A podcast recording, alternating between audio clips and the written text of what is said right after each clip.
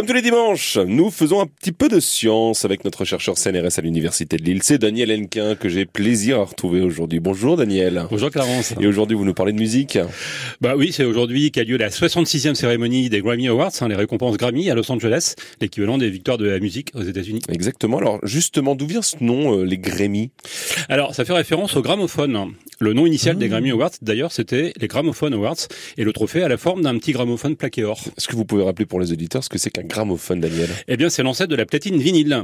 Il y a d'abord eu le phonographe, inventé en 1877, hein, ça va bientôt faire 150 ans, par l'américain Thomas Edison. Alors, plus exactement, d'ailleurs, Thomas Edison a été le premier à déposer un brevet, mais c'est un Français, Charles Cros, qui est aussi l'inventeur de la photographie couleur, qui a réalisé le premier, un phonographe fonctionnel, quelques mois avant Edison, mais il n'avait pas déposé de brevet. Cocorico, donc. Hein. Euh, justement, comment fonctionne un phonographe?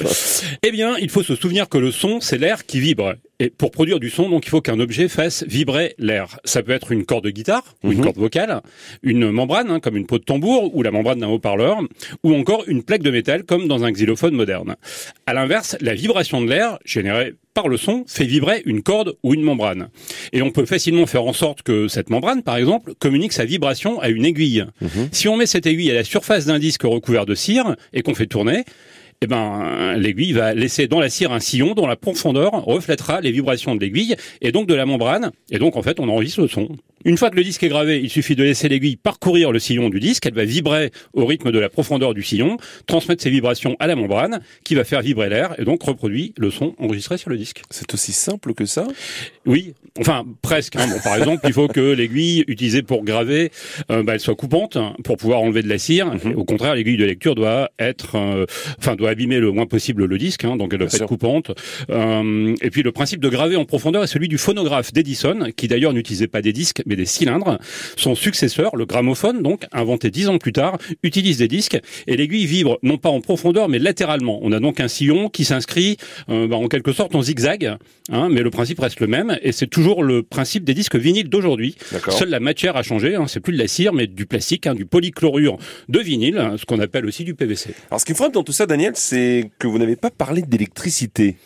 Euh, bah oui, effectivement, le procédé ne repose pas sur l'électricité. Encore aujourd'hui, vous pouvez lire un disque vinyle avec une simple aiguille à coudre et un cornet en papier ou un gobelet en plastique. hein. Vous pouvez le faire chez vous. On trouve facilement sur Internet comment procéder.